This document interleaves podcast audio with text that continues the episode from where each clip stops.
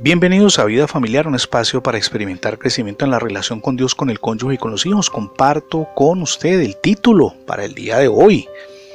Conviértase en luz para el mundo. Se puede decir, sin lugar a dudas, que Martín Lutero fue una lumbrera que iluminó al mundo en los momentos más críticos de la historia humana.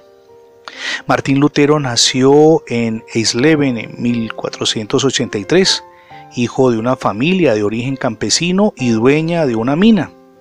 Asistió a la escuela de Mainsfeld desde 1488, continuó sus estudios en Meiderberg y luego en Eisenach. En 1501 empezó sus estudios en Herfurt con la intención de hacerse abogado. En el año 1505 tomó una decisión que iba a cambiar el curso de su vida y de la historia mundial de manera radical. Decidió entrar al monasterio agustino de Herford. Esa decisión junto a la búsqueda de un Dios de gracia y la voluntad del Señor culminaron en el desarrollo de la reforma de la iglesia de su momento. Su mayor ambición fue la de traducir la Biblia del latín que era el lenguaje en el cual solamente unos cuantos podían leerla, al alemán, para que todo el mundo, el pueblo en general, tuviera acceso a las escrituras y no solamente las entidades académicas y eclesiásticas, y de esta manera proclamar las verdades eternas por encima de la intransigencia y de las represalias.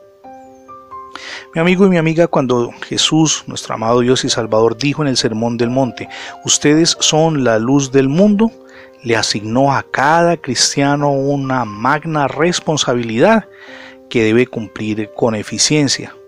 La responsabilidad que tiene usted, que tengo yo, que tiene cada individuo en el mundo es la de ocupar el puesto que se le ha asignado, es decir, de ser proclamador de las buenas nuevas de salvación. El cristiano, desde luego, tiene una mayor obligación y es glorificar el nombre de Dios y proclamar el mensaje en todos los rincones del mundo. Permítame citar aquí el Salmo 27.1. Jehová es mi luz y mi salvación. ¿De quién voy a temer? De, de Jehová es la fortaleza de mi vida. ¿De quién he de atemorizarme? Recuérdelo, está en el Salmo 27.1. Dios es todo en nosotros y nos lleva a alumbrar a una sociedad que no tiene principios y valores. El cristiano, por supuesto, vive en este mundo, pero no pertenece al mundo. Sin embargo, la gente lo mira de cerca porque espera que usted y yo, que somos cristianos, practiquemos lo que predicamos se nos observa en el trabajo y se espera que ustedes y yo seamos honestos en nuestras responsabilidades, que lleguemos a tiempo y que por supuesto no robemos horas del trabajo, que nuestro vocabulario sea muy cuidadoso cuando nos expresemos, que seamos ajenos a las obscenidades y a las vulgaridades, que tengamos un espíritu altruista y noble y que seamos productores y no simplemente asalariados, es decir, que rindamos en el trabajo. Eso, es lo que espera la gente del cristianismo y así debe ser, porque alrededor de principios y valores es que estamos edificando nuestra existencia. El cristiano también es observado, usted y yo en particular, en nuestras transacciones comerciales, si somos una persona que cumplimos con lo pactado, con nuestra palabra, si somos honestos aún en los pequeños detalles, si pagamos lo que nos prestan y por supuesto si somos fieles en nuestros compromisos. A usted y a mí se nos escudriña no solamente el vocabulario, sino también si establecemos la diferencia en el mundo que nos rodea, si somos cuidadosos con lo que decimos y si evitamos la mentira y el chisme que abundan mucho en nuestra sociedad. Nuestra integridad, la suya y la mía como cristianos, es también observada.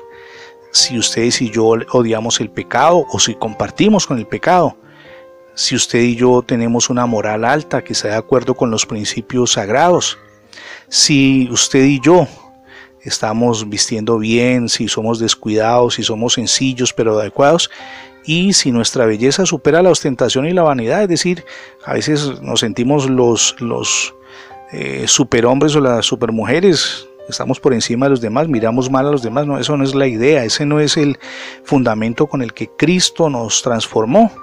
Por eso es importante que tengamos claro, el mundo está pendiente de nosotros y como dice el Salmo 27.1 que estábamos mencionando al comienzo, Jehová es mi luz y mi salvación, ¿de quién voy a temer? Jehová es la fortaleza de mi vida, ¿de quién me he de atemorizar? Dios es todo en nosotros y nosotros somos todo en el mundo, es decir, somos la luz que brilla para traer transformación. Y esa transformación debe comenzar en nuestro hogar, ahí en la relación con el cónyuge y con los hijos. Es importante que traigamos cambios, miremos en qué estamos fallando, imprimamos cambios, no en nuestras fuerzas, sino con la ayuda del Señor.